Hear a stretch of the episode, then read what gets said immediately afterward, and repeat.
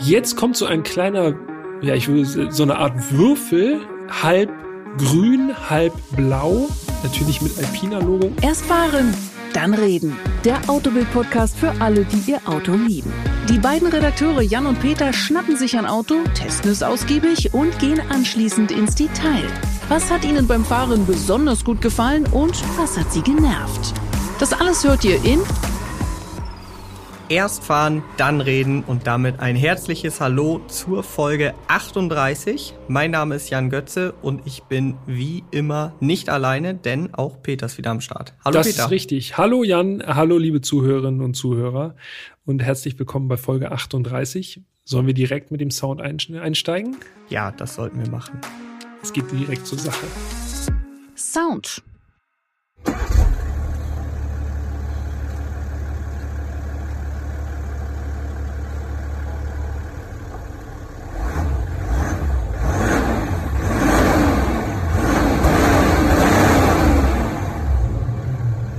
Ein ungewöhnlicher Sound. Diesel. Ja. Diesel. Kann man schon ein bisschen raushören, auf jeden Fall. Und man hört auch, es ist kein Vierzylinder, sondern es klingt nach mehr. Nach man, sechs Zylinder. Man hört auch so ein bisschen Turbo.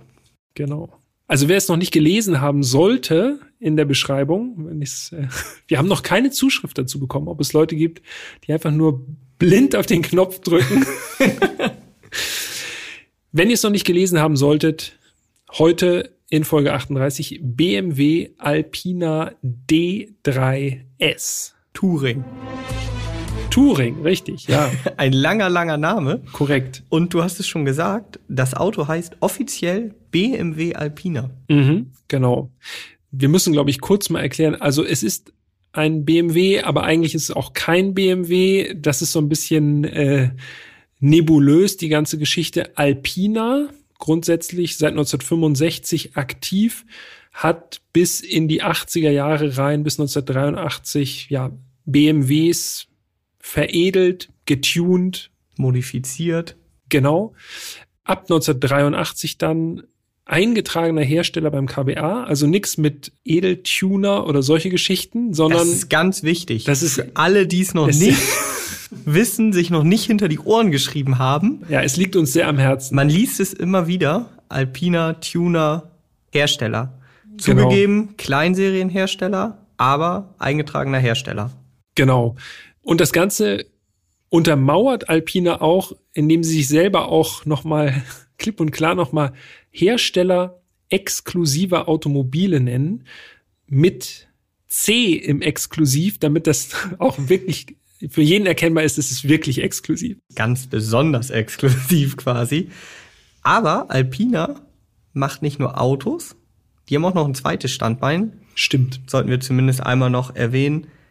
Und zwar ist das zweite Standbein der Weinhandel. Auch nicht verkehrt. Ich weiß nicht, bin jetzt kein großer Weinexperte. Äh, ich bin gar kein Weinexperte. Ein feines Bouquet.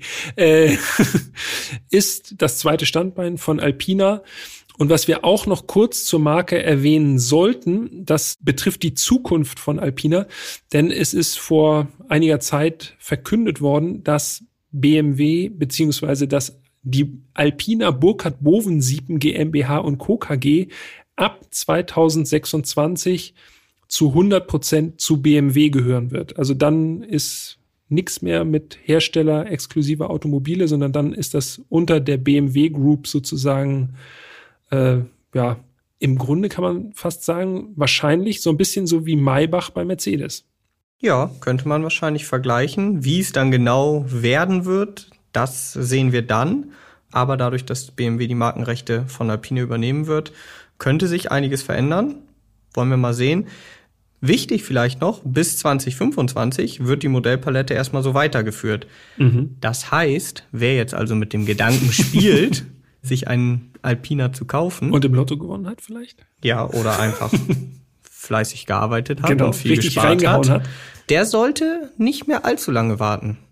Ja. Sag ich jetzt einfach mal so. Wahrscheinlich wäre das besser. Das stimmt. Eine Sache noch kurz zum Logo von Alpina. Das haben ja vielleicht einige so ein bisschen zumindest vor Augen. Wenn nicht, äh, einfach noch mal kurz parallel noch mal schnell Google anschmeißen. Ich gucke hier auch noch mal gerade parallel. Wir haben nämlich so eine Tüte oh, ja, bei uns stimmt. auf dem äh, auf dem Schreibtisch stehen. Denn Äh, das erinnert, stimmt, wir haben, äh, wir du haben hast es schon angekündigt. angekündigt in der letzten Folge.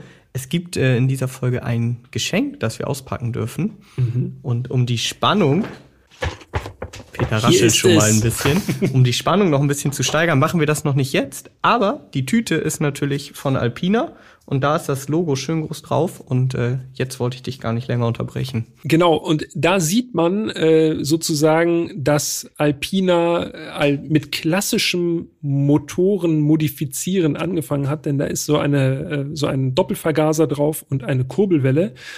Ansonsten sieht es ein bisschen aus wie das BMW-Logo, muss man sagen. Also so rund, außen, oben äh, Alpina-Schriftzug und dann eben dieses Wappen mit den Motorenteilen drin sozusagen. Ja. Und dass Alpina ganze Arbeit leistet, das sollten wir vielleicht jetzt auch noch an dieser Stelle dann äh, loswerden, ist, das sieht man daran, dass Alpinas eine eigene Fahrgestellnummer haben. Stimmt, ja.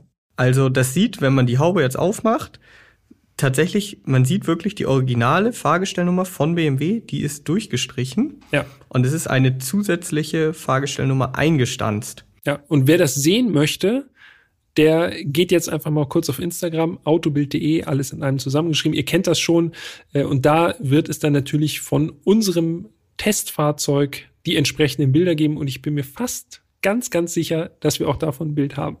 Davon haben wir auf jeden Fall ein Bild und das Auto sich nochmal anzuschauen, das lohnt sich auf jeden Fall. So viel kann ich schon mal sagen, Ja. ohne dass wir jetzt hier schon an dieser Stelle über äh, die Optik reden.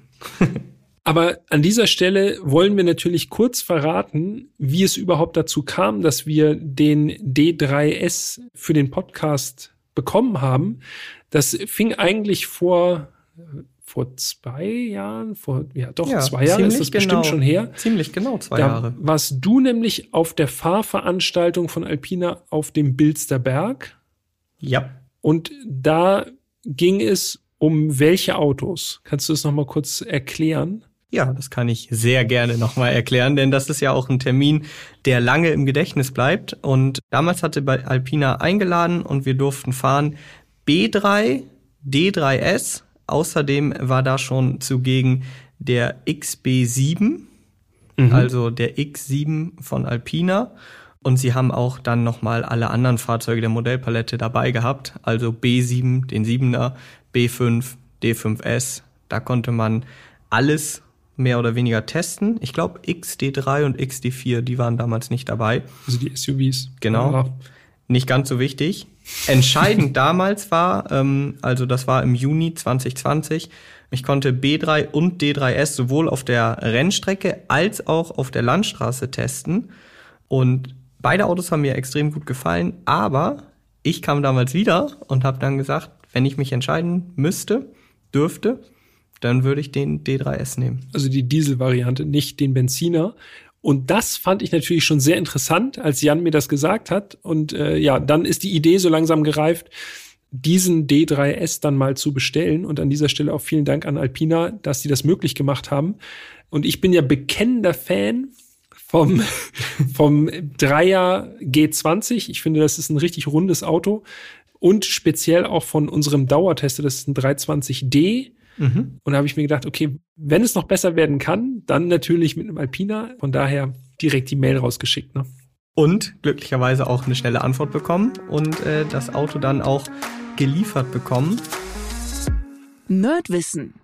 Und bevor wir jetzt auf unser spezifisches Fahrzeug eingehen, noch mal ein paar generelle Fakten.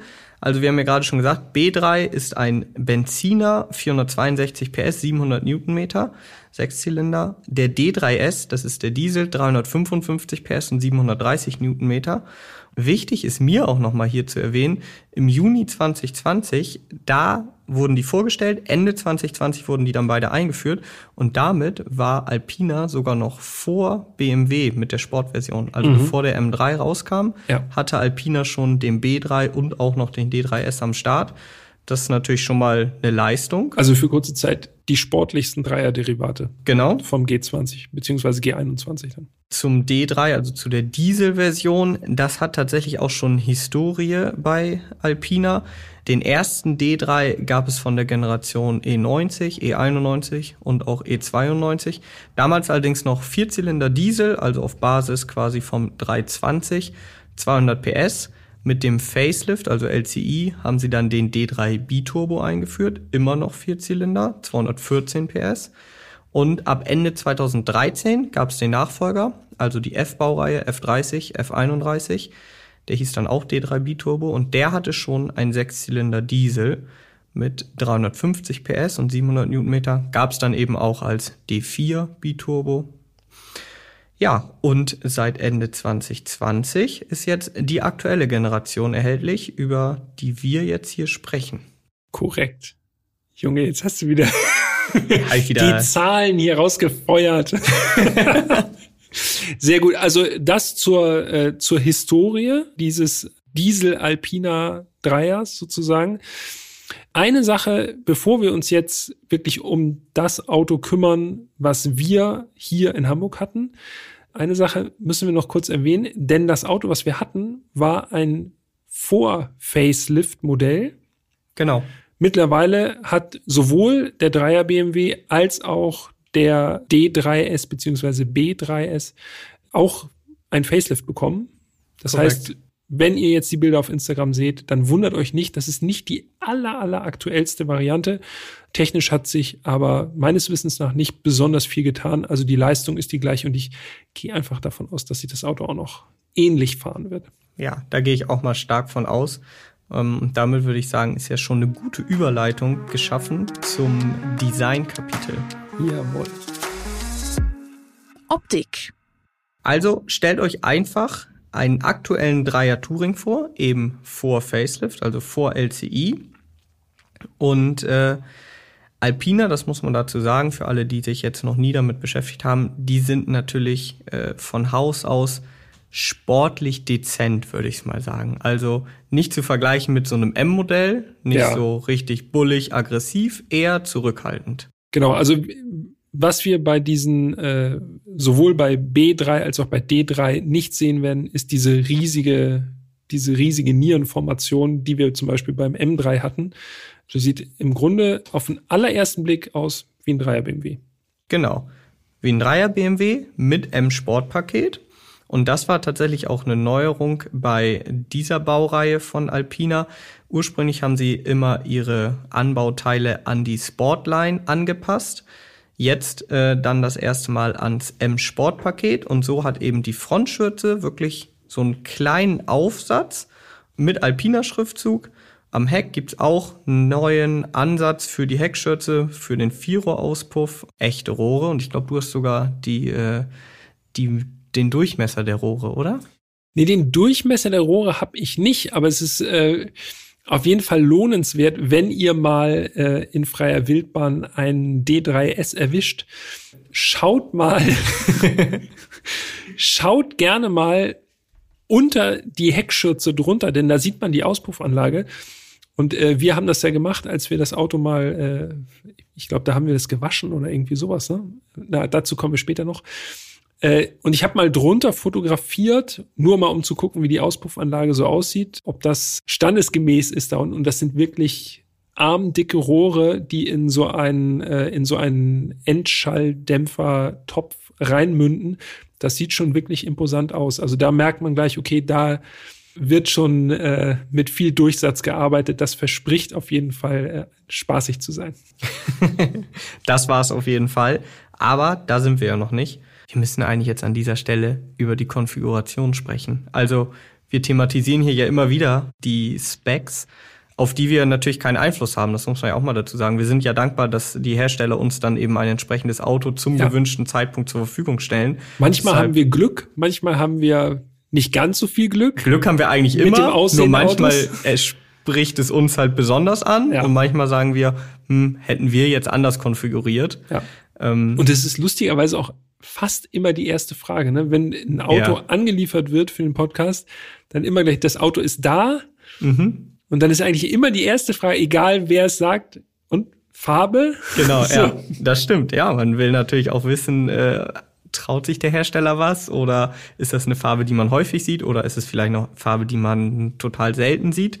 Ich gebe ja zu, ich bin da besonders kritisch. Also, weil ich eben auch mich selber immer so viel damit beschäftige. Also ich äh, habe es ja auch schon ein paar Mal erwähnt.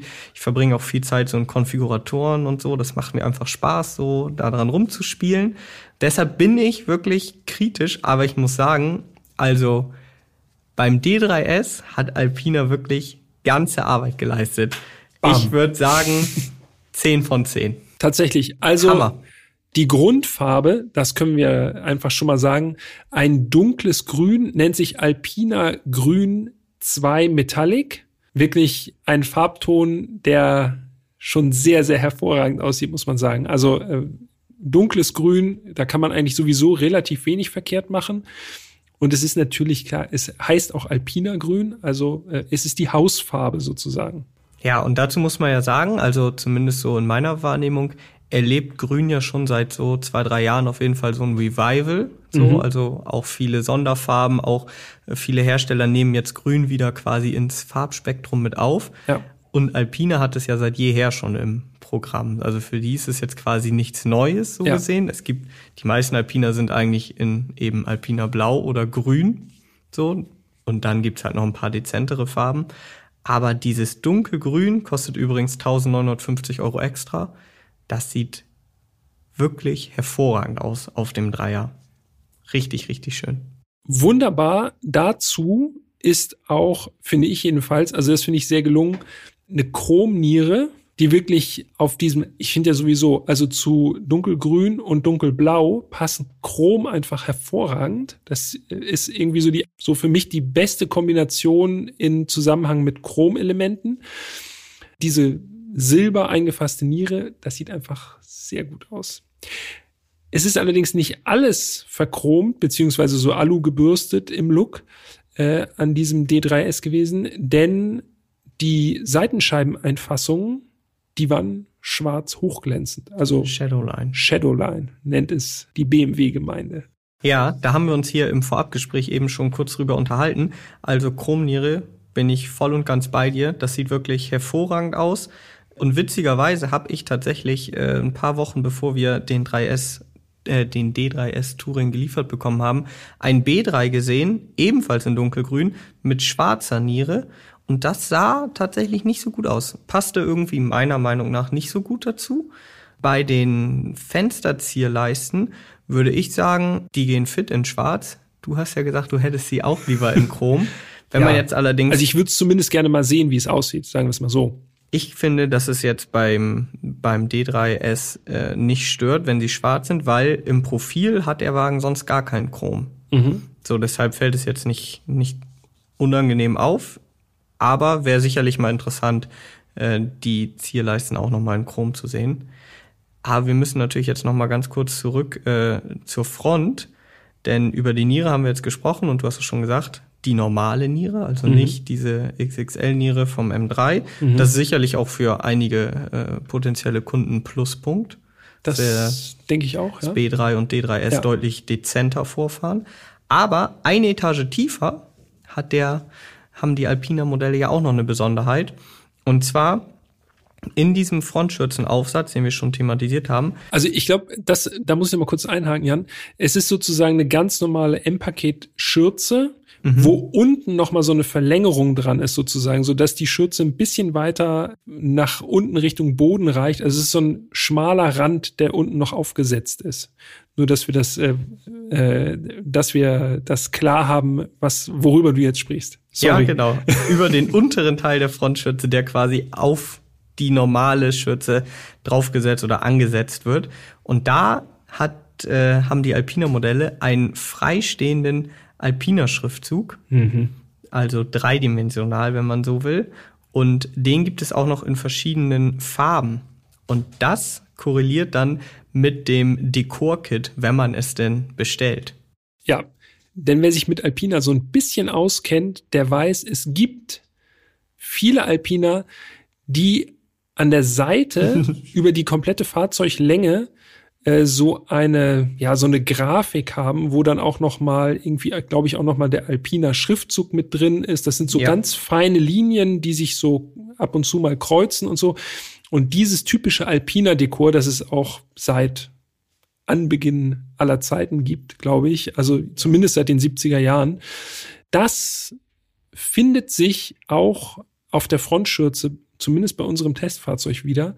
Da sind auch so ganz feine silberne Linien drin gewesen. Und äh, ja, dieser von dir erwähnte Schriftzug, dieser Alpina-Schriftzug in der Frontschürze, der war bei uns eben auch silber. Ihr seht es auf den Bildern auf Instagram. Und der kommt so richtig schön raus. Ne? Also im Rückspiegel weiß man gleich, ah, okay. Und zu diesem Dekor, da kann man jetzt auch noch mal kurz erwähnen, das gibt es in Silber, Gold und Schwarz. Und kurioserweise, das haben wir ja extra gerade noch mal nachgeschaut im Konfigurator, ist es in Silber und Gold kostenlos und da kann man noch mal wählen, möchte man das also über die gesamte Fahrzeugbreite, also auch im Profil, äh, also auf den Türen und den Kotflügeln haben, oder möchte man es nur an der Frontschürze? Und es ist egal, es kostet immer keinen Aufpreis. Wenn man es aber in Schwarz möchte, dann kostet es Aufpreis. 220 Euro für die Front und 440 Euro für das gesamte Dekor.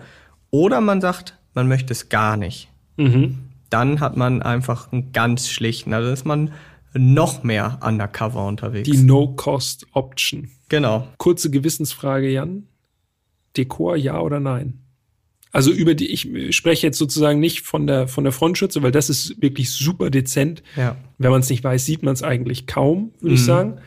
Äh, aber so über die gesamte Fahrzeugflanke, Ich finde, also prinzipiell eher nein. ja.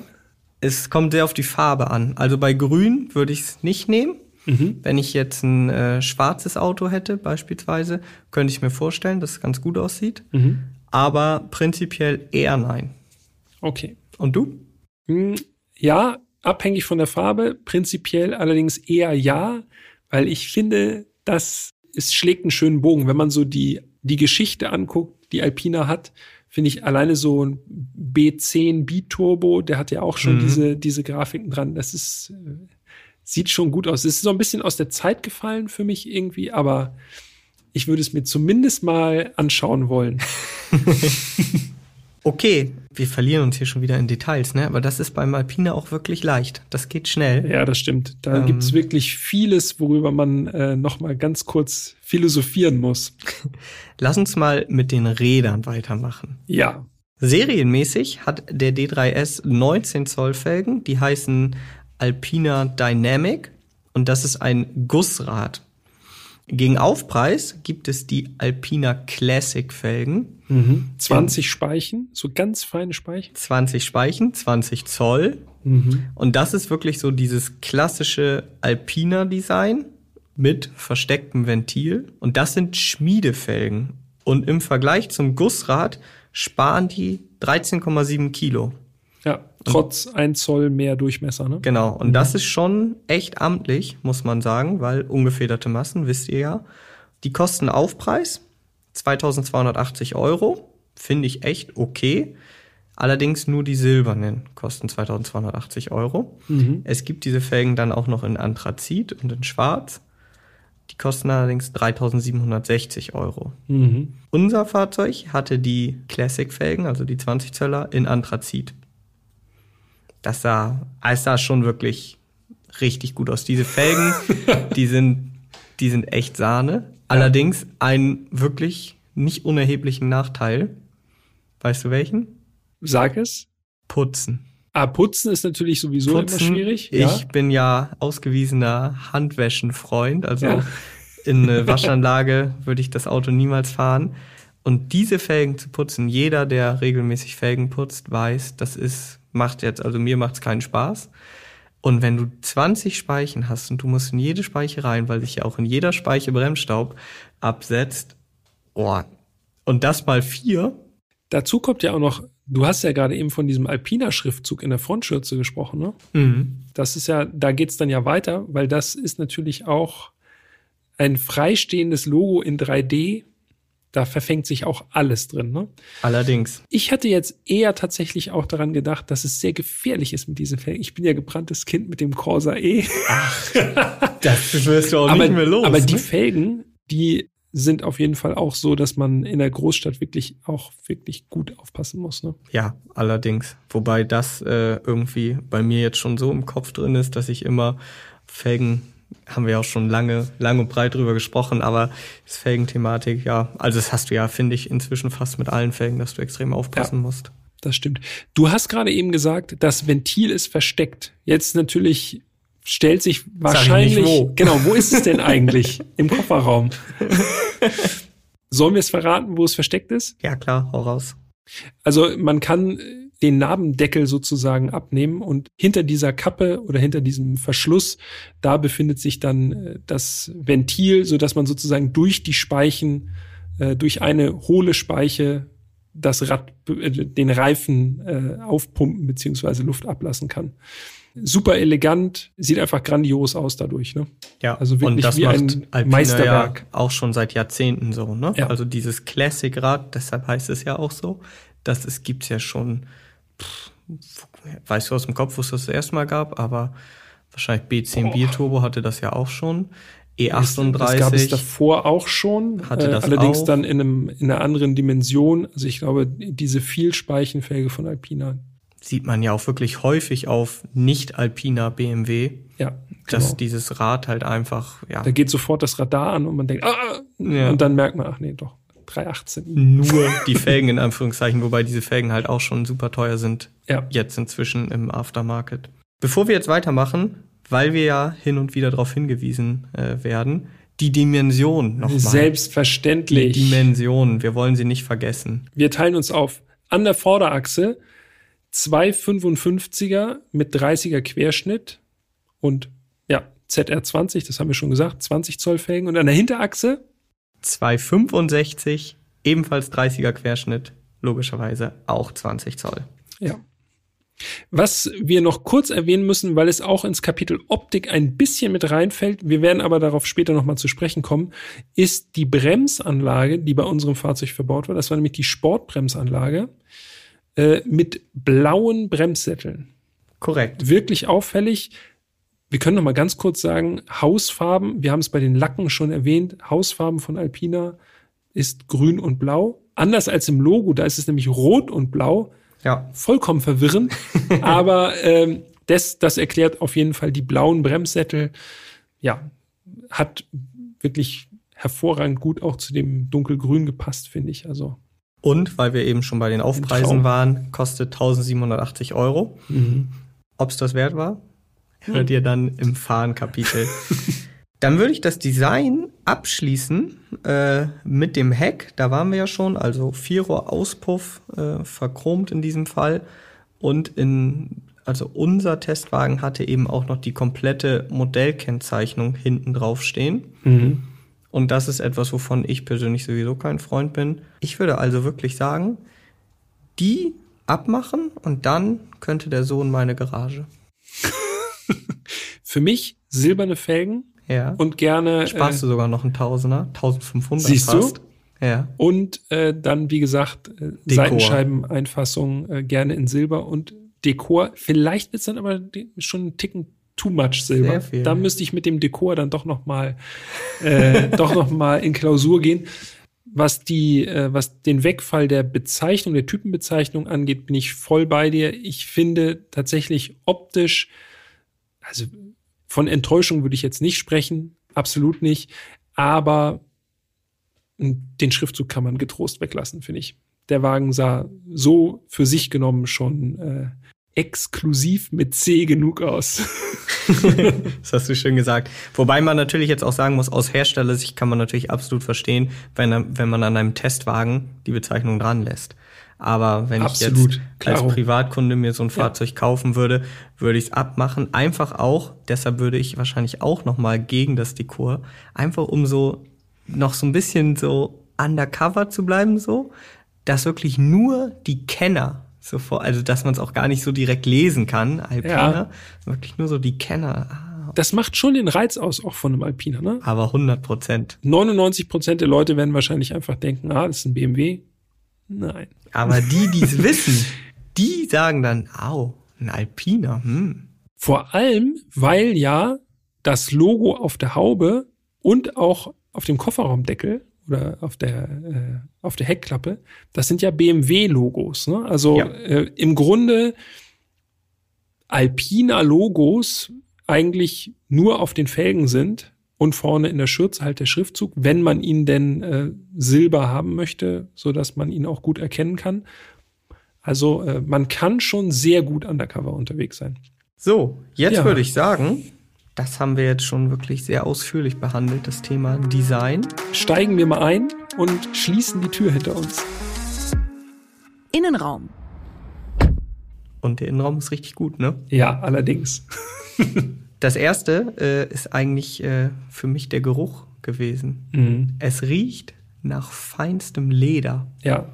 Und gerade wo wir äh, nochmal dieses äh, Türgeräusch hatten und ich mir das auch vorher nochmal angehört habe, da ist mir direkt dieser erlesene Geruch wieder in die Nase gestiegen tatsächlich. Also jedenfalls vor meinem, äh, vor meiner geistigen Nase.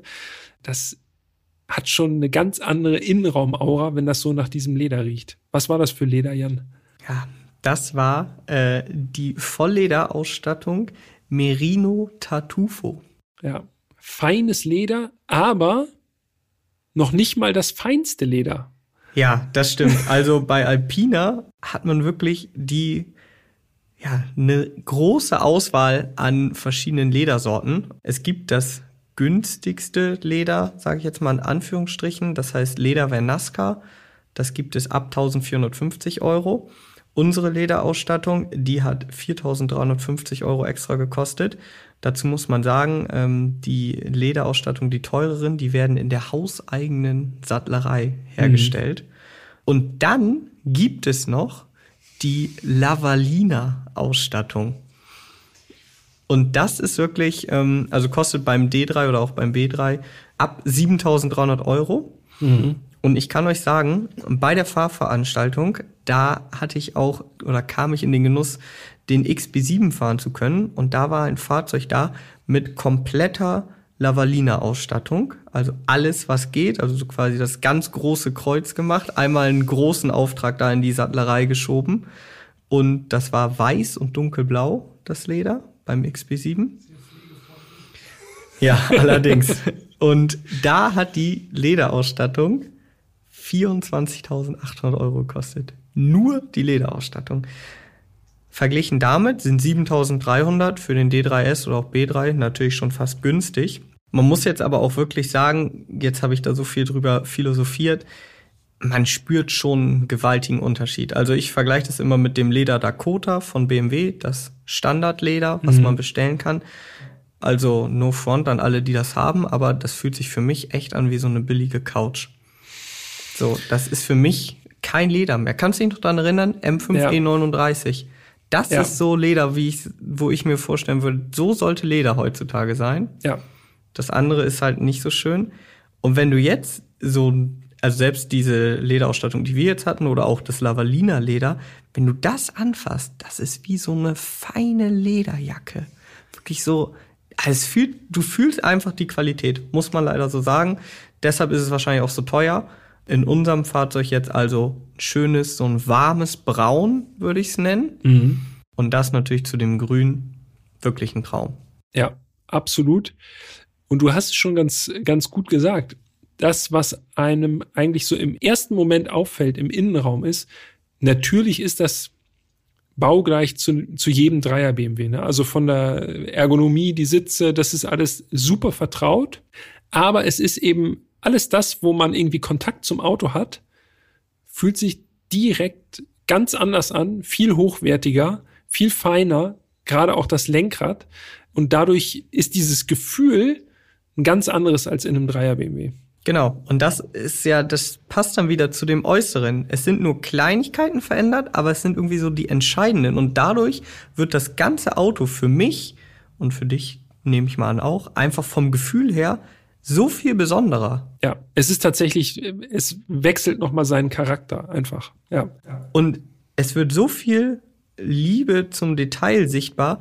Beispielsweise das Mäppchen für den Fahrzeugschein. Ja, also es gibt ein Mäppchen, kennen ja wahrscheinlich einige von euch, gibt es teilweise in Plastik, gibt es auch mal in Leder, manchmal vom Autohaus dazu, wo man halt den Fahrzeugschein reinpackt, dann packt ja. man es in die Sonnenblende oder ins Handschuhfach, je nachdem, oder nimmt es mit nach Hause. Der Alpina hat auch so ein Mäppchen. Und dieses Mäppchen, das ist eben aus Lavalina Leder, also aus diesem extra fein, ist außen blau und innen grün.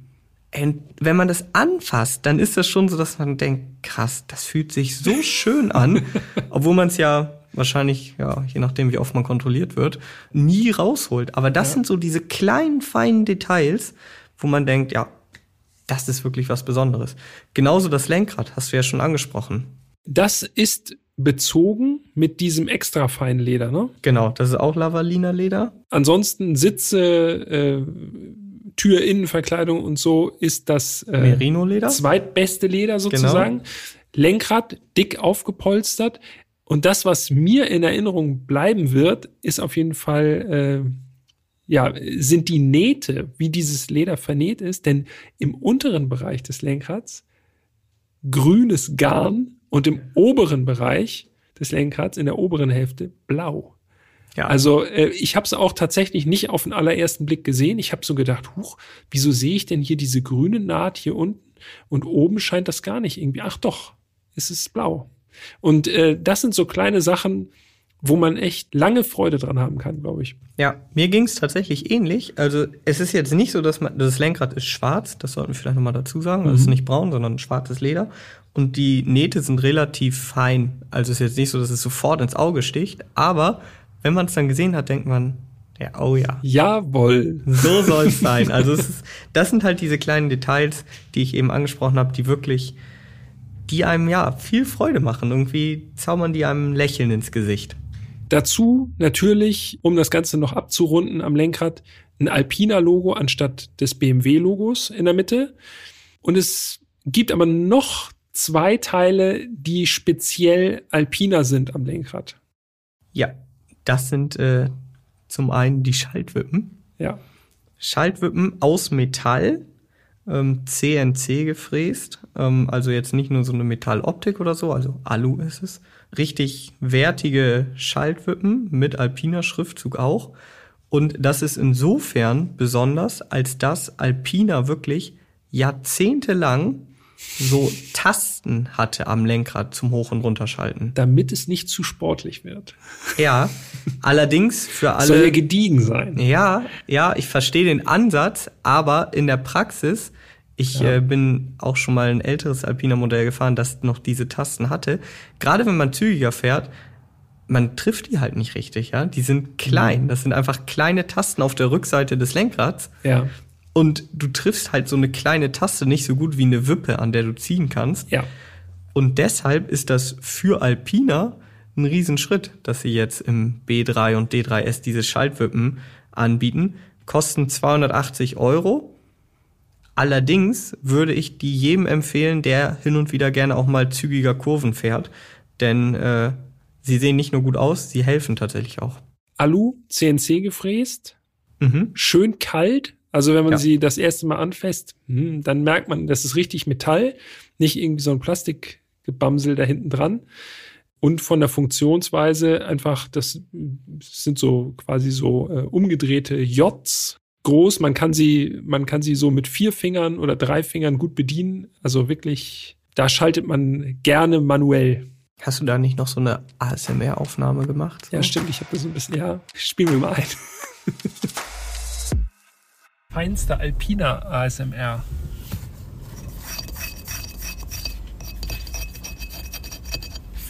Gut, gibt es noch was zum Lenkrad? Zum Lenkrad habe ich tatsächlich nichts mehr. Also es gibt eine Lenkradheizung, aber die ist jetzt nicht Alpina spezifisch. Ich habe noch eine Sache. Ja. Und zwar, raus. es handelt sich hierbei nicht um das Sportlenkrad von BMW, was modifiziert wurde. Korrekt. Sondern es ist das Standardlenkrad. Warum ist das erwähnenswert? Ich muss sagen, das Standardlenkrad hat, das ist ein Dreispeichenlenkrad, äh, alles, alles fein, auch von der Bedienung hervorragend. Aber diese untere Speiche, ja, die ist ziemlich massiv und hat so ein Plastik-Inlay. Und hm, kann man jetzt geteilter Meinung drüber sein. Es ist jetzt auch nicht wirklich, äh, wirklich entscheidend. Aber das ist schon ein großes Stück Plastik, was man da so vor der Nase hat. Das ist mir nur aufgefallen. Vielleicht ist das beim Facelift schon anders. Das müssen wir abwarten. Aber das ist mir nur aufgefallen. Also ein großes Plastikteil, was mm, nicht so ganz ins sonst sehr, sehr feine Ambiente passt, finde ich. Ja. Ein bisschen Kritik muss auch sein. Komm. Ja, du. Also, ich würde dann sagen, dann guck einfach lieber auf die Instrumente. Ah, genau. So, das ist eine Überleitung. die sind nämlich äh, wiederum sehr schön. Es sind digitale Instrumente, kennen wir ja auch schon vom Dreier, also kennen die, die einen Dreier schon mal gefahren sind, einen G20. Allerdings hat sich Alpina natürlich noch die Mühe gemacht und diese digitalen Instrumente umprogrammiert. Genau, die Zahlen und auch äh, das, was an Schrift sozusagen da so zu sehen ist, hat nämlich eine, die Alpina Typo, also die Schriftart ist eine andere, so dass das äh, durchgängig ist, finde ich, sieht sehr cool aus. Beim Wechsel in den Sportmodus gibt es zudem, wird das, ist es nicht nur blau, sondern dann sind sozusagen die Zeiger, äh, ziehen dann so einen grünen Schweif hinter sich her. Schon schick, muss ich sagen. Ja. Also da hat man auf jeden Fall Wert drauf gelegt, dass das dann auch noch mal ein bisschen was Besonderes ist und dass man da nicht einfach nur Standard BMW Instrumente drin hat, finde ich sehr gelungen. Und ich finde auch von der Umsetzung her ist es wirklich, also das könnte so original sein. Man könnte jetzt nicht, wenn man jetzt nicht wüsste, dass es Alpina ist, das sieht nicht irgendwie nachträglich oder so aus. Das sieht wirklich richtig gut aus. Ja. Und ich weiß, dass so Codierer tatsächlich diese Alpina-Anzeigen, wie auch immer sie es machen, tatsächlich auch in normale Autos reinkodieren können. Also es Ach, gibt was. auch Leute, die sagen, ich finde dieses Blau-Grün, diese Typo so geil, ich hätte es gerne in meinem normalen. Ja. Und das geht wohl scheinbar. relativ einfach. Da frage ich mich natürlich, wann endlich BMW auf den Trichter kommt, ne? Dass man da vielleicht auch mal die Anzeigen irgendwie anders gestaltet oder dass das irgendwie dann klassische Instrumente oder dass zum Beispiel diese gegenläufigen, äh, Mhm. diese gegenläufige Tacho zu Drehzahlmesser, dass man das irgendwie anders regelt. Äh, aber gut. Das wäre ja die Kritik, die ich hätte, haben wir Mhm. ja schon mal drüber gesprochen, dass ich einfach, ich finde, dass diese gegenläufigen Anzeigen Skalen nicht so richtig gut ablesbar sind. Aber also Tacho dreht Uhrzeigersinn, Drehzahlmesser dreht gegen den Uhrzeigersinn. Genau. Da kann Alpina nichts für, das ist halt äh, quasi ein BMW-Ding. Ja, Tja, letztendlich hat man meistens bei den meisten BMW inzwischen ja ein Head-Up-Display. Ja, genau. Okay, wir verlieren uns wieder in Details, Jan. Wir müssen noch kurz, äh, glaube ich, in Richtung Mittelkonsole gucken. Wir sitzen ja sozusagen im Fahrersitz und schauen uns das Cockpit so an hier. Mittelkonsole, da gibt es noch eine Besonderheit, nämlich eine Plakette, eine Alpina-Plakette. Und was sehr, sehr charmant ist, es gibt eine fortlaufende Nummerierung. Es ist keine Limitierung, aber immerhin hat jeder D3S, wie auch jeder andere Alpina, eine eigene Nummer, ein Baulos sozusagen. Und welche Nummer hatte in Anführungszeichen unser Alpina? Unser Fahrzeug, äh, das ja nun leider nicht mehr hier ist, hatte die Nummer 272. Und ja, genau wie du sagst, ich finde diese Plakette auch extrem charmant. In unserem Fahrzeug war sie hinter dem iDrive-Controller in der Mittelkonsole. Ich weiß, dass äh, ältere Alpina-Modelle hatten sie auch oft im Dachhimmel. Da sind wir wieder bei diesen Details. Da steht dann eben BMW Alpina D3S Touring, die Nummer und dann steht da unter nochmal Hersteller exklusive Automobile, das Logo ist auch mit drauf. Ja, das sind halt diese kleinen Sachen.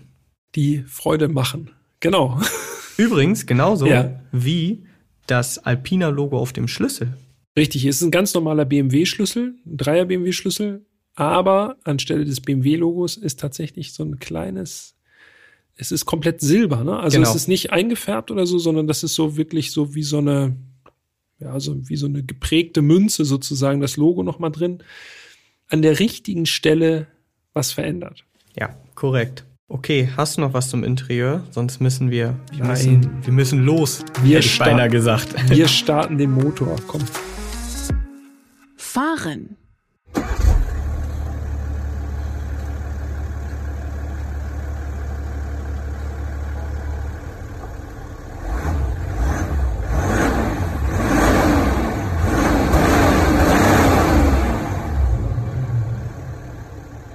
Wir sprechen über ein 3 Liter Reihen Sechszylinder und das ist erstmal in den Grundzügen der gleiche Motor wie im BMW M340d. Motorkennung B57 und Alpina hat ein paar Sachen verändert. Optimierte Luftführung, größere Ladeluftkühler, ausgelagerte Wasserkühlung. Und dadurch hat der D3S 355 PS und 730 Newtonmeter. Ein bisschen mehr Genau. Leistung und ein bisschen mehr Drehmoment als der M340D, nämlich genau 15 PS mehr und 30 Newtonmeter Drehmoment mehr. Dementsprechend hat der M340D 340 PS und 700 Newtonmeter Drehmoment. Korrekt. Wichtig ist noch, dass äh, der M340D ist ja mit Mild-Hybrid-System, 48 Volt und Riemenstartergenerator ausgestattet und das bleibt natürlich alles beim D3S erhalten. Und das funktioniert hervorragend, muss ich sagen. Das kann ich schon mal verraten. Das funktioniert aber tatsächlich auch zum Beispiel beim 320D schon sehr, sehr gut. Finde ich jedenfalls, also dieser, äh, der Start-Stopp oder der, dass der Motor ausgeht beim Ampelstopp sozusagen, das ist das eines der wenigen Autos, wo mich das nicht gestört hat, weil es eben so geschmeidig wieder, wieder anrollt. Tipptopp. Das stimmt. Besonders wichtig, das müssen wir hier an dieser Stelle schon mal erwähnen, ist, dass dieses maximale Drehmoment von 730 Newtonmeter schon bei 1750 Touren anliegt. Ja. Und das ist wirklich, wenn man jetzt überlegt, Standdrehzahl und dann 1750 Touren, da hat man die volle Leistung schon. Das ist krass. Und du hast, glaube ich, sogar rausgefunden, wie viel bei Standgas anliegt. Ja, ich ne? habe mir, genau, ich habe mir das Leistungsdiagramm, also die Leistungskurve einmal angeschaut, beziehungsweise dann die Kraftkurve. Da geht es sozusagen bei 450 Newtonmeter Drehmoment los. Das heißt, im Grunde rollst du an, hast dann wahrscheinlich irgendwie 1000, 1000 Umdrehungen oder so oder 1100 und es liegen sofort 450 Newtonmeter Drehmoment an. Das ist schon, das ist schon eine Ansage. Das ist schon auf dem Papier beeindruckend. Ja, definitiv. Dann runden wir das Ganze nochmal kurz ab. Ähm, Allrad und Achtgang Wandlerautomatik. Bei Alpina heißt das äh, traditionell Switchtronic, das Getriebe. Genau. Das ist Serie beim D3S. Wichtig vielleicht auch nochmal das Gewicht. Also der Touring, der wiegt ja. 2010 Kilo.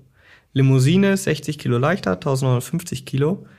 Und jetzt muss man sagen, da hast du im Vorgespräch gesagt, woran du denken musst, wenn ja. es in diese Region geht. Wenn ich zwei Tonnen höre, dann ist das für mich so Luxusklasse. Also eine S-Klasse, die wiegt für mich irgendwie so im Kopf gute zwei Tonnen. Ja. Und jetzt reden wir hier über einen Dreier BMW, der auch zwei Tonnen wiegt. Das finde ich ja. schon heftig. Absolut. Trotzdem, von den Fahrleistungen her, merkt man davon relativ wenig. Auf dem Papier zumindest schon mal äh, so gut wie gar nichts. 0 auf 100, 4,8 Sekunden. Mhm. Und das ist ein Diesel. Also klar, Diesel sind auch schnell, aber das finde ich schon wirklich äh, sehr flott. Höchstgeschwindigkeit 270 km/h. Genau. Die Limo ist nochmal in beiden Disziplinen einen ganz kleinen Tickchen schneller. 4,6 auf 100 und 273 km/h. Gleichzeitig ist der Verbrauch von Alpina angegeben mit 6,7 Liter. Mhm. Für ein Auto mit 355 PS, das zwei Tonnen wiegt, ist das auf jeden Fall schon mal ein guter Wert. Ein sehr ja. guter Wert, wenn man so möchte. Wie hoch unser Verbrauch lag, das klären wir dann später. Ja. Denn viel wichtiger als die Daten, die wir jetzt hier einmal schön runtergebetet haben, ist natürlich äh, das Fahrgefühl. Und damit sind wir mittendrin im Fahren-Kapitel. Mhm. Und ich muss ja gestehen, ich wusste ja, eigentlich, was mich erwartet. Denn ich bin den D3S ja vor zwei Jahren auf der Rennstrecke gefahren und auch auf der Landstraße. Mhm. Das heißt, es war jetzt für mich nicht mehr so dieses, dieser Aha-Moment, sage ich mal. Aber, und das möchte ich jetzt wirklich nochmal unterstreichen, es ist wirklich jedes Mal eine Freude, in dieses Auto einzusteigen. Mhm. Auch wenn man nicht schnell fährt. Dazu muss man gar nicht schnell fahren. Ich glaube, ich habe das irgendwo schon mal, habe ich das schon mal beim 997 GT3, glaube ich, gesagt. Es gibt so ein paar Autos, die auch sehr schnell fahren können, wo man das aber gar nicht ausnutzen muss oder auch gar nicht ausnutzen will zum Teil und einfach nur genießen kann. Auch bei langsamer Fahrt merkt man schon, okay, das, dieses Auto, das kann auf jeden Fall viel, viel mehr. Und es reicht mir, das gar nicht jetzt zeigen zu müssen. Ja, das stimmt. Ich habe da so ein ganz passendes Beispiel. Ja. Ich finde so Autobahnauffahrt. In einigen Autos, so gerade in sehr sportlichen Autos sitzt man da und dann denkt man so, okay, jetzt knall ich hier drauf, wenn es der Verkehr halt zulässt, so, also Kickdown, dann erstmal durchziehen. Im Alpina habe ich das überhaupt nicht. Also du musst gar keinen Kickdown machen, du gibst einfach Gas und du merkst so, wie dieser Wagen einfach so anschiebt. Ja. Richtig kraftvoll, aber überhaupt nicht so auf Rille fahren. Ja.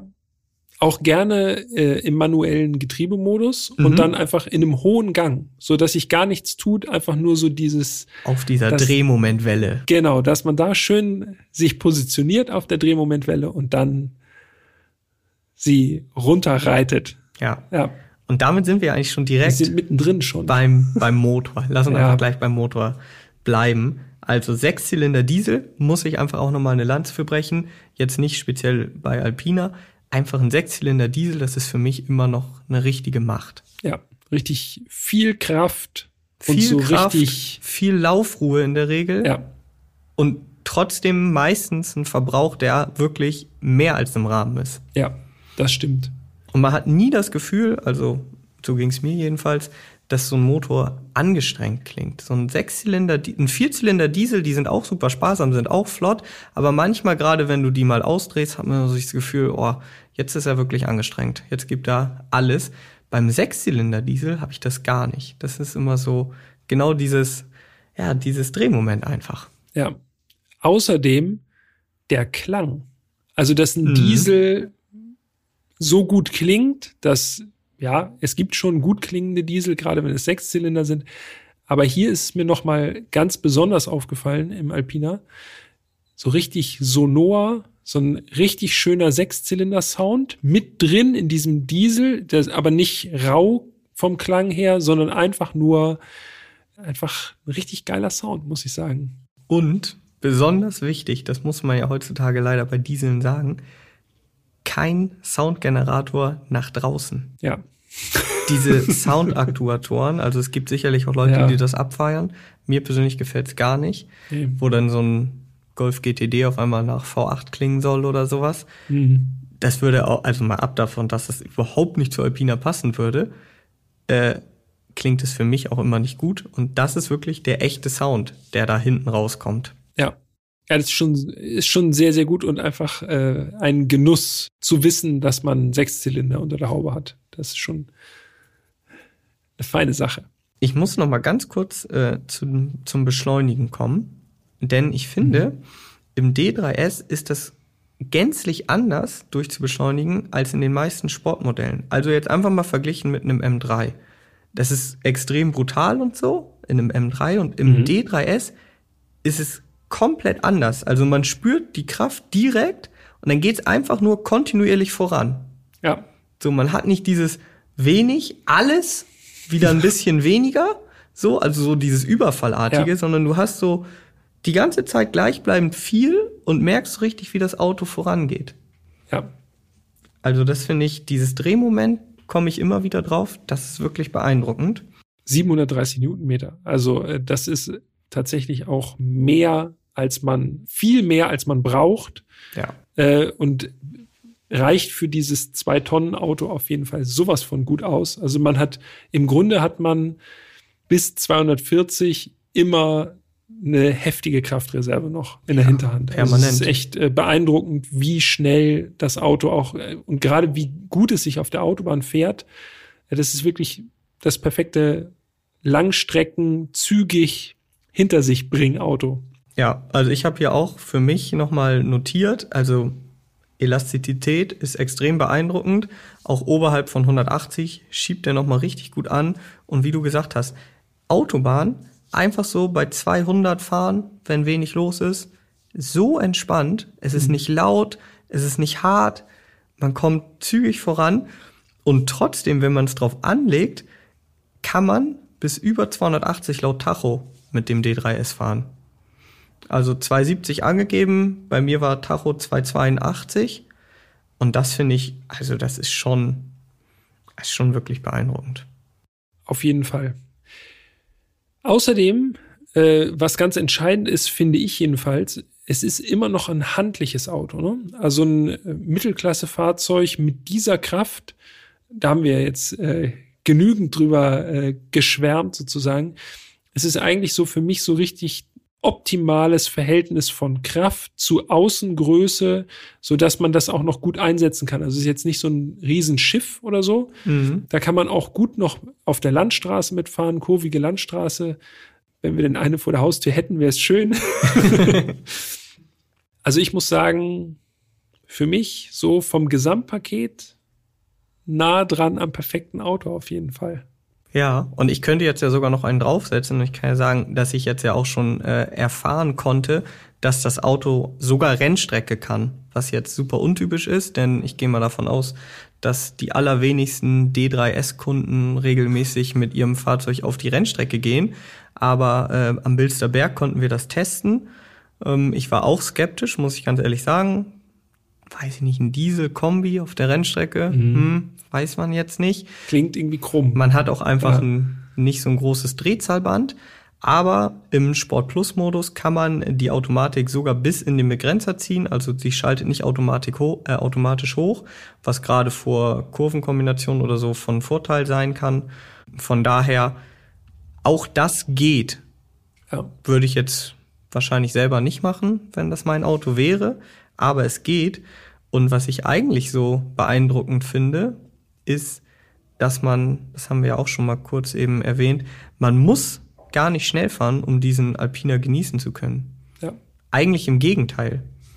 Also bis heute fasziniert mich an Alpina besonders, wie sie es schaffen, so einen Kompromiss oder so eine Spreizung zwischen Komfort und Sportlichkeit anzubieten. Ja, was uns direkt zu den Fahrmodi führt. Korrekt fünf an der Zahl, wenn ich das richtig im Kopf habe. Wir haben Komfort Plus, Komfort, Sport, Sport Plus und als Krönung des ganzen Sport Individual. Ja. Ich muss gestehen, ich war eigentlich die ganze Zeit im Komfortmodus unterwegs. ja, und da bist du tatsächlich nicht alleine. Also ich habe sicherlich alle mal ausprobiert, aber ich bin auch fast die ganze Zeit in Komfort gefahren oder sogar in Komfort Plus. Und das wissen jetzt wahrscheinlich die BMW-Fans von euch, hat sonst kein BMW. Ja. Ein BMW hat an dieser Stelle sonst den Eco Pro-Modus. Und Alpina äh, programmiert also um, bietet einen Komfort Plus-Modus an. Ja. Schon besonders allein. Aber ja, dann haben wir uns ja gar nicht so sehr unterschieden, sind wir ja, beide. Weil es auch einfach perfekt zum Auto passt. Es passt zu dem Motor, zum, äh, grundsätzlich zum Antrieb. Wenn man mal Sport oder Sport Plus ausprobiert hat, also so ging es mir jedenfalls, fand ich das ehrlich gesagt schon ein bisschen zu spitz. Also das wird auf der Rennstrecke wahrscheinlich super sein oder auf wirklich einer pottebenen Landstraße macht es wahrscheinlich auch sehr viel Spaß. Hat man jetzt relativ selten.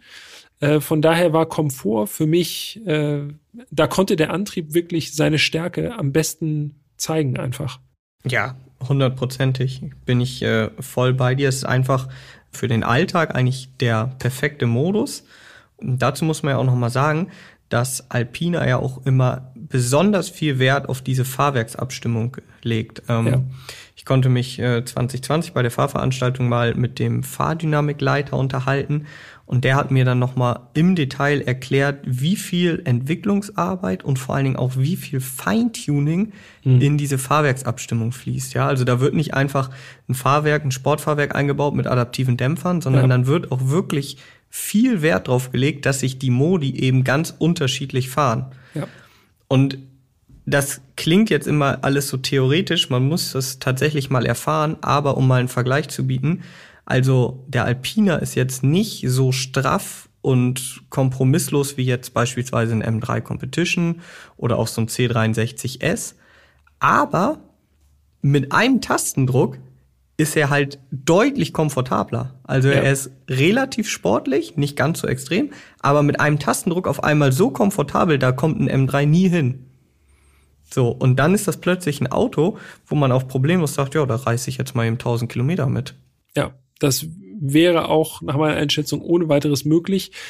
Und das, obwohl wir auch schon die Radreifenkombination am Anfang hatten, also 20 Zoll Felgen, 30er Querschnitt auf den Reifen, da ist nicht wirklich viel Gummi auf der Felge. Dafür war es im Komfort und im Komfort Plus Modus gerade schon wirklich äh, ein sehr komfortables Fahren, muss man sagen. Also für diese sportlich angehauchte Radreifenkombination. Wahrscheinlich ist es tatsächlich mit den 19 Zöllern sogar noch mal ein bisschen komfortabler. Ja. Aber auch so, also wirklich, das ist ein Auto, da kann man problemlos einsteigen und wirklich lange Touren machen. Eine Sache war allerdings äh, sozusagen, und das war eigentlich das Erste, was mir auch aufgefallen ist, als ich mit dem Alpina losgefahren bin, diese Sportbremsanlage. Oh ja. Die hat's in sich. Also das ist äh, das Prädikat Komfort nicht unbedingt verdient. Nee, die heißt ja Sport. Genau. es ist keine Komfortbremsanlage. Aber es ist nicht untertrieben. Also es ist tatsächlich, sie beißt echt extrem zu muss ja. man sagen. Auch äh, bei geringsten Pedalbewegungen ist direkt äh, Halten angesagt. Das sind ja auch große Teller da vorne. Ja. Ne? 395 Millimeter große Scheiben an der Vorderachse, vier Kolben Festsättel ja. und das ist die gleiche Bremse, die sie auch beim B5 und beim B7 verbauen. Ich meine, der B7 Mit deutlich mehr Leistung und der B5, die haben über 600 PS, 608 meine ich. Ja. Das ist eine amtliche Bremse. Ja. Ähm, aber gut, dass du sagst. Mir ist es ähnlich gegangen. Also äh, die erfordert etwas Eingewöhnung, weil sie eben so direkt zupackt. Kurios wird, wenn du aus dem Alpina aussteigst, direkt in ein anderes Auto. Das habe ich gemacht in mein Privatauto. Und auf einmal dachte ich, was ist das denn? Bremse kaputt. so ein teigiges Druckgefühl auf einmal in der Bremse. Und wenn du dann wieder in den Alpina steigst, umgekehrt aus einem normalen Auto, dann bremst du erstmal wieder wie jemand, der zum ersten Mal mit einer Keramikbremse bremst. Erstmal so. Dann nicken alle im Auto einmal ja. kräftig. Also Bremsanlage, also dieser Bremsanlage nehme ich auf jeden Fall ab, dass sie wahrscheinlich überhaupt nicht an eine Belastungsgrenze zu bringen ist, jedenfalls nicht mit äh, äh, nicht, wenn man einigermaßen sachgemäß vorgeht. Ja, auch auf der Rennstrecke. Also ich glaube, vier, fünf schnelle Runden haben wir da immer so am Stück gefahren. Und das mit einem Zwei-Tonnen-Auto, ne? Ja, ja, ist genau. Ja noch, äh, kommt ja noch dazu. Und da war die auch noch nicht ansatzweise irgendwie beeindruckt, die Bremse. Ja, du sagtest schon, Aufpreis 1780 Euro. Korrekt sieht nicht nur gut aus hinter den äh, 20 Speichen, 20 Zoll Felgen, äh, sondern kann auch richtig was. Und wenn man jetzt das Ganze mal vergleicht mit einer Keramikbremse, die ja bei vielen Herstellern äh, extra kostet und die kostet halt, so eine Keramikbremse kostet in der Regel nicht 2000 Euro, sondern eher so 8 bis 10.000 Euro. Ja, plus die langfristigeren Kosten, wenn dann doch mal Scheiben und Belege gewechselt werden müssen, dann wird es natürlich umso teurer, wenn es eine Keramikbremsanlage ist. Ja, das Gute stimmt. alte Stahlbremsanlage ist zumindest ein bisschen günstiger. Dann lass uns noch mal kurz was zur Lenkung sagen. Also ich hatte den Eindruck sehr fein abgestimmt, eher schwergängig, würde ich sagen, mhm. aber ja. mit guter Rückmeldung ja, das wären so die Punkte, die ich rein zur Lenkung habe. Kann ich ehrlich gesagt nicht viel hinzufügen. Das Gefühl hatte ich auch. Also es fühlt sich alles sehr schön straff an. Im Grunde ein bisschen so das typische BMW-Gefühl bei der Lenkung. Also es ist schon, man muss schon ein bisschen kräftiger hinlangen. Es ist schon sportlich. So. Ja, das stimmt. Traktion sollten wir zumindest auch noch mal ganz kurz erwähnen. Ja. ja. Eigentlich brauchen wir nicht drüber zu sprechen. Ist da. Allrad. so. Ja. Hat einfach immer Traktion. Es ist noch ein elektronisch gesteuertes Hinterachssperrdifferential serienmäßig verbaut. Ja. Ähm, ja, also. Davon hast du mehr gespürt, wahrscheinlich auf der Rennstrecke, genau. als äh, im normalen Straßenverkehr, im Straßenverkehr wirst, du da, würden. wirst du da nicht irgendwie äh, an die Belastungsgrenze kommen. Ja. Dann ja. bleibt aber noch ein anderer wichtiger Punkt und zwar der Verbrauch. Reichweite. Vollgetankt hat der Alpina D3S über 700 Kilometer Reichweite angezeigt. Ich gehe aber davon aus, dass man das mit moderater Fahrweise oder sparsamer Fahrweise wahrscheinlich sogar noch nach oben erweitern kann. Also 800 Kilometer sind wahrscheinlich ohne weiteres auch drin. Unser Durchschnittsverbrauch, wir erinnern uns, der angegebene Verbrauch, das waren 6,7. 6,7. Unser Durchschnittsverbrauch lag etwas höher, was auch verständlich ist. Klar, wir fahren auch mal zügiger auf der Autobahn, um das Ganze mal zu, auszutesten. Was haben wir erreicht, Jan? Ich weiß es nicht, weil du nach mir gefahren bist. Wirklich? Ich weiß es, keine Ahnung. Ich kann dir gleich ich sagen. mache jetzt die perfekte Überleitung.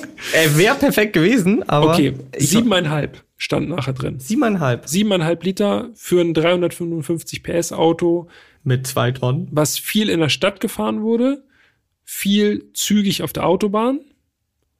Finde ich, äh, ist ein absolut sensationell guter Wert. Ich wollte gerade sagen, ich dachte, ja. du hast jetzt ein absolut okayer, okayer Wert. Wert. Genau, hätte ich nämlich also, jetzt auch gesagt. Bei den Fahrleistungen ich sind siebeneinhalb Liter. Äh, also wie gesagt, ich bin auch mal 280 damit gefahren und wenn die Autobahn ja. frei war, bin ich 120 jetzt auch nicht die ganze Zeit gefahren, sondern ja. eher so 200, weil das eben auch wirklich angenehme Reisetempo, also ein angenehmes Reisetempo bei dem Auto ist. Und da muss ich wirklich sagen, siebeneinhalb. Ich glaube, wenn man sich wirklich zurückhält, fährt man das Auto wirklich realistisch unter sieben Liter und das finde ich mehr als sensationell, zeigt mir auch, kann man jetzt sagen, was man will, dass das äh, Dieselkonzept alles andere als überholt ist. Also, wenn ich so einen Motor habe mit der Leistung und gleichzeitig so einen vergleichsweise niedrigen Verbrauch, bin ich immer noch voll dabei. Ja, das stimmt. Auf der Habenseite ist natürlich auch noch dieses Wellnessprogramm beim Fahren. Ne? Mhm. Also das ist, äh, das ist eigentlich das, was ich so unterm Strich hier stehen habe. Man kann wunderbar cruisen und gegebenenfalls blitzschnell umschalten und kann es auch mit Sportwagen wirklich aufnehmen. Äh, überhaupt kein Thema. Und genau deshalb macht man es meistens auch nicht, weil es einfach äh, man weiß, man könnte. Man ist einfach so gediegen unterwegs, dass es gar nicht nötig ist. Und jetzt müssen wir noch gediegen über den Preis reden. Jo. Preis. Dazu müssen wir jetzt natürlich nochmal erwähnen, wir sind das Auto gefahren als Vor-Facelift-Modell. Inzwischen ist das LCI-Fahrzeug draußen und da hat Alpina auch die Preise angehoben, weil natürlich auch der Dreier teurer geworden ist. Genau. Unser Fahrzeug hat in der Basis 74.000 Euro gekostet. Jetzt als LCI kostet der D3S Touring 78.450 Euro. Das heißt, wir sprechen hier über eine Preiserhöhung von 4.450 Euro. Unser Testwagen hatte einen Preis von 93.060 Euro. Viel Geld, ja. Das heißt, wir hatten 19.000 Euro an Extras an Bord. Mhm. Wenn wir jetzt also den Aufpreis des LCI-Modells draufrechnen, wären wir bei 97.000 Euro. Absolut, wie du schon sagst, sehr viel Geld aber man bekommt auch sehr viel Auto. Und ich habe jetzt nochmal herausgesucht, weil das finde ich eigentlich das Interessante. Wie viel kostet ein M340D X-Drive Touring? Also das vergleichbare Fahrzeug von BMW. Genau. Ohne Veredelung. Ohne Veredelung. Ähnliche Fahrleistung, 15 PS weniger, ähm, aber sonst sehr ähnlich. Der kostet aktuell 72.300 Euro. Das heißt, wir reden über eine Preisdifferenz in der Basis von 6.000 Euro. Sag ich jetzt einfach mal so, finde ich erstmal nicht so viel. Jetzt muss man natürlich aber auch überlegen, wer kauft so ein Fahrzeug und warum kauft man so ein Fahrzeug. Wer jetzt einfach nur, in Anführungsstrichen, einen schnellen Dieselkombi sucht oder so, der ist wahrscheinlich mit dem M340D genauso gut bedient, weil die Mehrleistung, wenn man mal die Hand aufs Herz legt, spürt man nicht wirklich. Ja, 15 PS, das ja. spüren nur ganz versierte raus. Allerdings, und da kommt, finde ich, dieser Punkt, den man so ganz schwer greifen kann und auch kaum mit Geld beziffern kann, ist dieses Gefühl, was wir ja schon mehrfach jetzt erwähnt haben, einen Alpina zu fahren. Also es ist was für Kenner, haben wir schon gesagt, dieses Image. Und das finde ich ist eigentlich das Beeindruckende. Ich habe wirklich eingefleischte BMW-Fans getroffen, die sagen, Alpina, hammergeil. Ja. Nicht so verwunderlich. Aber selbst Mercedes-Freunde, die sagen, die vielleicht bei einem BMW eher sagen würden, ha, ein BMW ist aber nix. Aber wenn es ein Alpina ist, sagen, oh, ein Alpina. Ja, ist einfach was anderes, ne? Genau, es ist so Ja. komplett was anderes und irgendwie ist dieses Auto, es gibt Gefühl, also ich kenne kaum jemanden, der sagt, ah nee, ein Alpina, das wäre nichts für mich. Ja, das stimmt. Ich glaube, das kommt auch daher, weil es wirklich, es ist ja grundsätzlich von der Basis her ein ganz normaler Dreier BMW, aber ist es eben eigentlich doch nicht. Also es ist so ein bisschen, ähm, so ein bisschen verkleidet sozusagen. Es ist mehr, als es auf den allerersten Blick von einem Nicht-Autokenner überhaupt wahrnehmbar ist. Ne? Das macht es, das macht es schon gut. Und als Autofan ist halt das, was wir jetzt zu Genüge besprochen haben, ist das eigentlich das Beeindruckende, wenn du dann einsteigst und überall diese kleinen, feinen Details hast. Das ist das, wofür ich persönlich bereit wäre, auch mehr Geld auf den Tisch zu legen. Zumal Alpinas auf lange Sicht, wenn man so ein Auto jetzt nicht nach zwei Jahren wieder abstößt, deutlich wertstabiler auch noch sind. Also von daher kann man eigentlich sagen, in meinen Augen ist der Alpina D3S wirklich ein Auto, das alles kann. Der ist sportlich, der ist komfortabel, der ist sparsam und dann ist er auffällig und unauffällig zugleich. Genau, weil komischerweise, also unser Testwagen sah ja unverschämt gut aus, da sind wir uns ja einig. Es haben sich sehr, sehr viele Leute umgedreht. Ne? Kannst Und du dich noch dran erinnern? Garantiert nicht nur Leute, die sich mit Autos auskennen. Nee, kannst du dich noch dran erinnern? Wir haben unser Tesla Model 3 abgeholt. Mhm. Ein Tesla Model 3 haben wir jetzt im Alltagstest von Genau. Like to Drive. Das Exakt. Auto haben wir abgeholt. Ähm, In der Nähe von Hamburg, also Genau. auf der Hälfte zwischen Hamburg und Hannover, stand das Auto parat, also der Tesla jetzt. und da sind wir mit dem Alpina hingefahren. Die Gelegenheit war günstig. Wir haben ja gesagt, perfekt für die Autobahn, man ist zügig da, verbraucht wenig, kommt komfortabel von A nach B. Also haben wir gesagt, komm, wir nehmen den Alpina, fahren dahin. Und diese Blicke, als wir da auf den Hof gefahren sind, ne? Legendär. Ja, also Tesla Model 3 war absolut äh, uninteressant. Für die ganze Belegschaft eigentlich. Ne? Es standen bestimmt vier, fünf Leute nachher vor der offenen Garage Ja.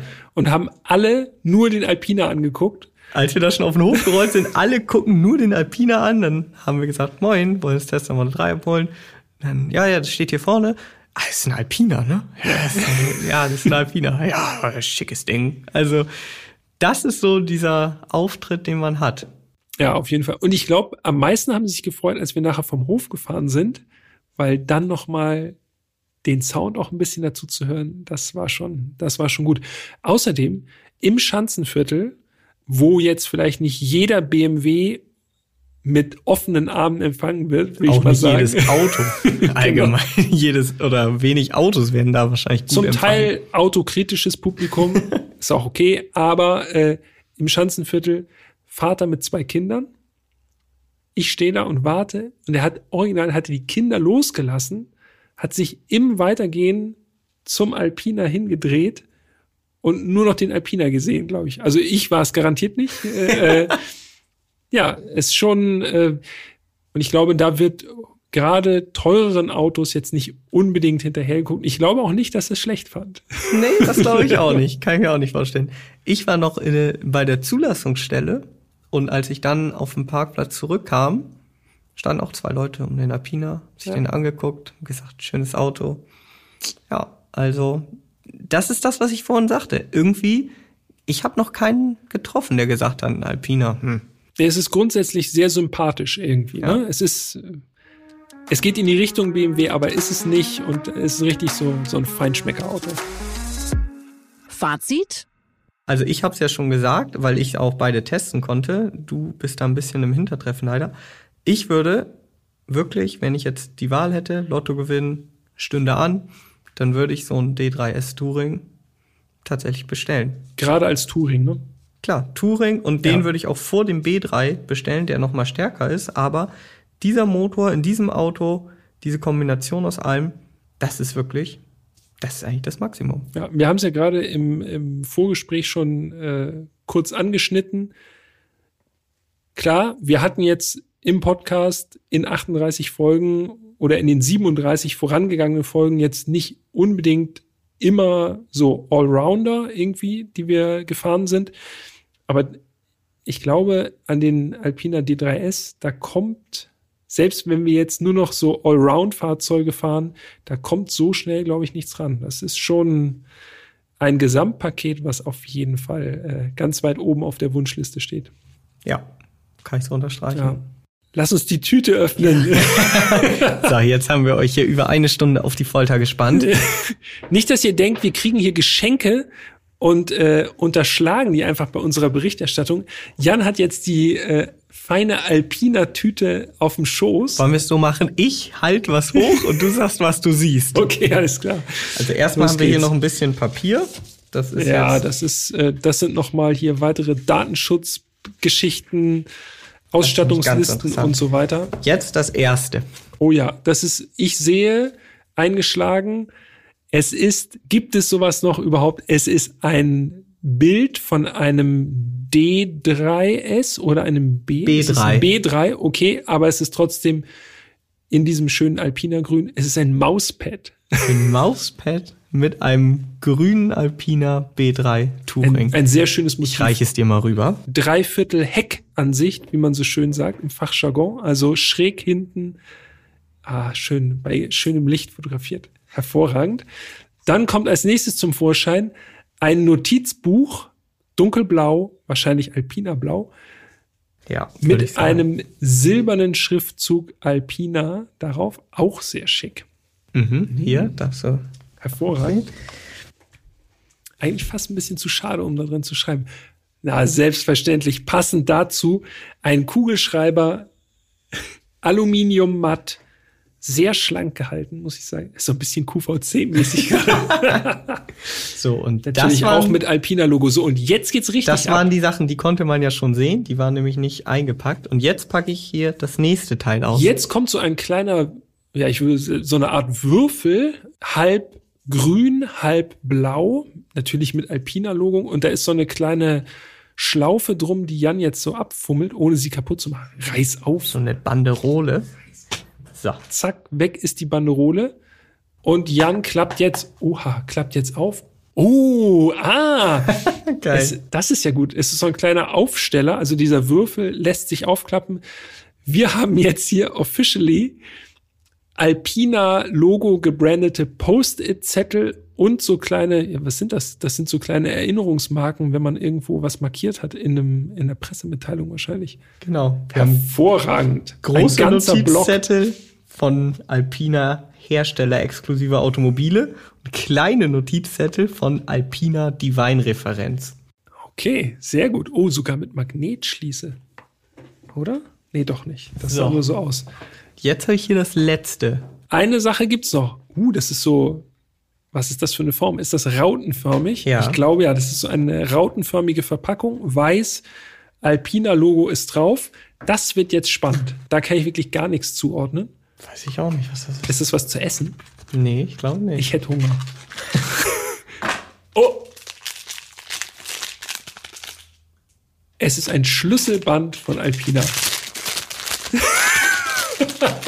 Jetzt hier nochmal ASMR-Knisterpapier. So, hier habe ich es ausgepackt. Es ist ein Schlüsselband, damit man welchen Schlüssel auch immer um Hals tragen kann, um Hals tragen kann und am Ende ein Ring, natürlich auch wieder äh, dunkelblau, grün und weiß und am Ende so ein Ring, so ein Schlüsselring, wo auch nochmal Alpina äh, Schriftzüge drauf sind.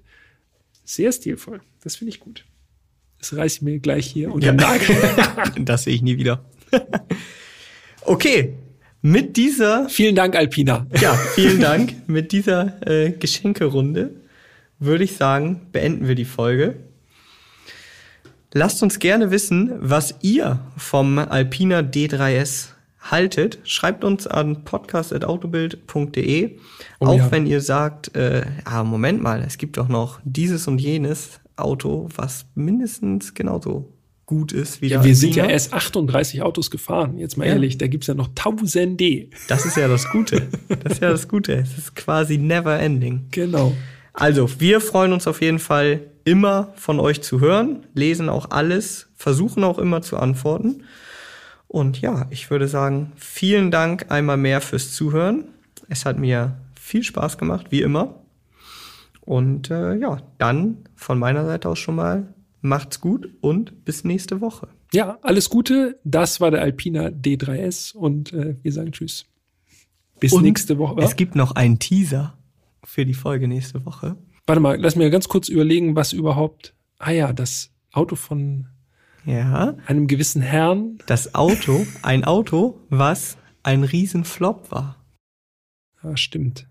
Aber trotzdem irgendwie sehr beliebt. Ja. Obwohl es so ein Flop. Ah, mehr verraten wir nicht. Bis nächste Woche. Macht's Bis dahin. Ciao, ciao.